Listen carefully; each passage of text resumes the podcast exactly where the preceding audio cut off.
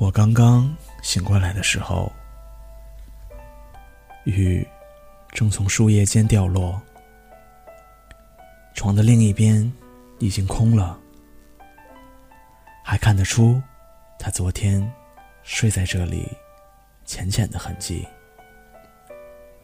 昨晚，我们安静的躺在床上，闲言碎语，聊到凌晨两点多。没在黑暗里盯着对方，也没看星星月亮，就望着天花板，说起过去，谈到来不了的未来。我是个生活不得已的人，自卑却要强，怀揣着一场大梦，命运并不眷顾我。大学里，心爱的姑娘，到底还是瞧不上穿白衬衫的我。跟了那个西装革履的男人，颓废了好一阵以后，我决心做一个坏人。谈了五六场恋爱，一到手就选择头也不回的离开。这就像是我一场又一场。无声息的包袱，让我得到快感，却找不到心安。刚认识他的时候，他还是个孩子，天真好骗。我不过是想在失眠的夜能找个人陪，连着几天拿块糖朝他勾勾手，他就心甘情愿的跟过来了。小女生的真心，真是廉价又可笑。我想，一段日子后，我发现他爱撒娇、粘人、依赖我。收拾收拾残局，我像往常一样，准备全身而退。接下来的一周，他所有的消息，我一句也没有回。一方面。是忙于我的事业，一方面是想用冷暴力逼他退却。但就在周五下班回到出租屋的时候，他蹲在家门口，头发湿漉漉的，塞着耳机，抱着自己的双肩包。我有点吃惊，但还是镇定的打开家门。请他进去。他把双肩包往地上一丢，朝我怀里钻，点一点双脚，双手环住我的腰，抱得紧紧的。我刚想推开，他伏在我胸口，轻轻说：“别说话，好累啊，就让我。”抱你一会儿就好。我的心像被灌了几年前那年轻的血液，突然柔软的跳动了几下。我没有推开，却也没有抱紧。接下来的几天，他没有问我到底为什么不理他。我孤自忙着，将最真实的一面。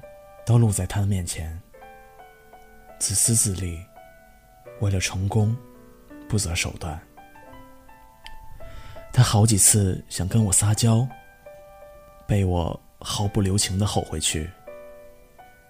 他愣在那里，望着我不出声，眼睛里的泪水就要委屈的掉下来。马上转过身，开始看书。送他离开的早上，回到家后，随手翻翻桌上的那本书，有几页纸皱皱的，应该是被泪水光顾过的痕迹。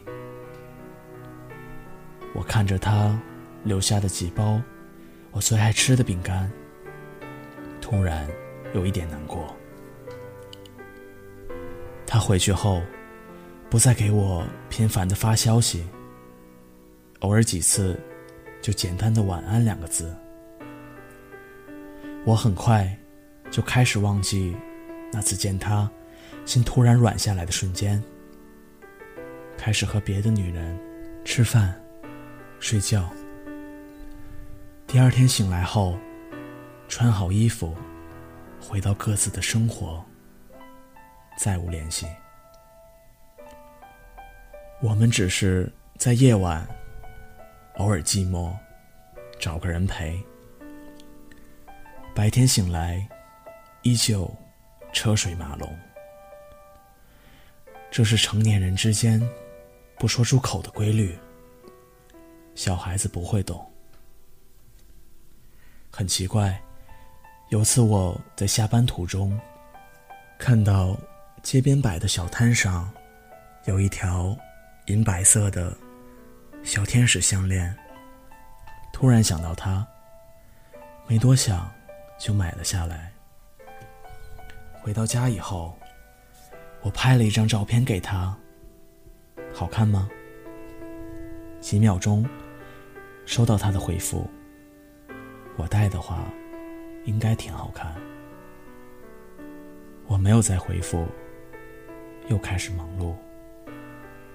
等到临睡前，才看到他后来又发了一条消息：“能送给我吗？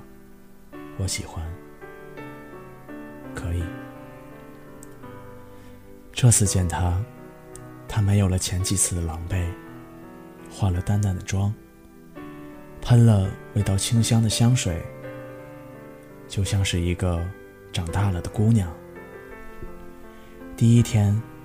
我在赶没完成的工作，他蜷在沙发里画画，偶尔抬头看看我。第二晚，我给他戴上的那条项链，按着他的手敷在他身上的时候，他的脸涨得通红，轻轻把头扭了过去，挤出来三个字。我害怕，于是，我背对着他躺好，一晚上没再转过去。第三晚，我们安静的躺在床上，闲言碎语，聊到凌晨两点多，没在黑暗里盯着对方，也没看星星月亮，就望着天花板。说起过去，谈到来不了的未来，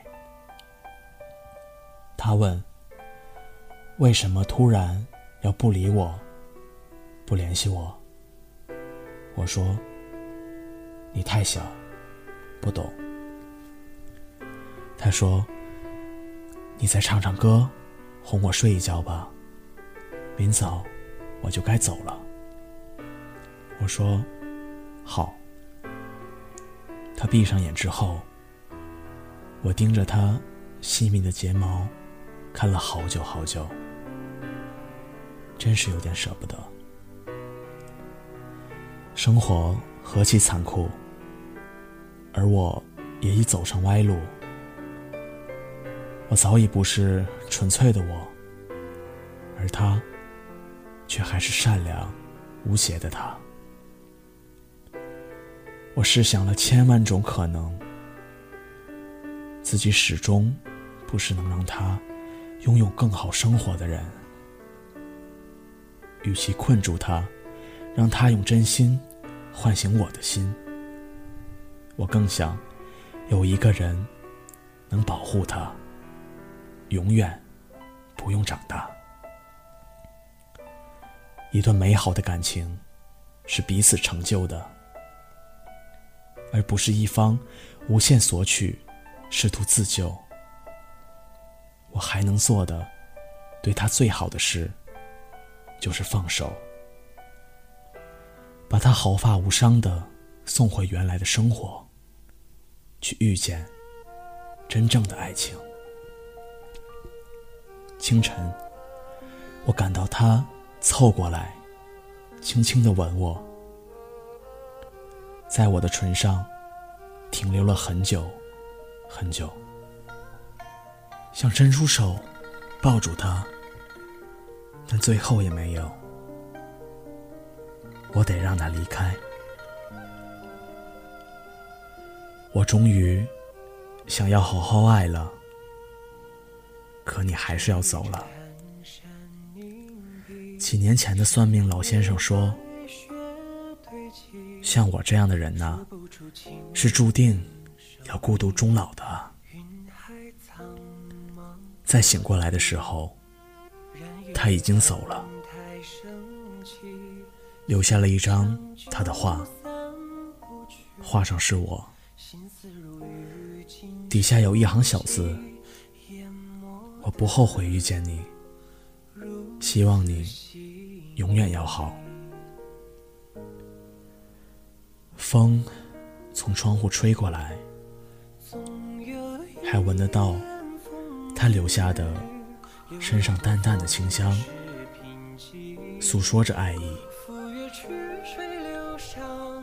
你离开了。却散落四周。文章出自微信公众号“有个酒馆”。有我的夜晚不寂寞，我是坤旭。如果你喜欢我的声音，记得点击订阅哦。我们下回再见。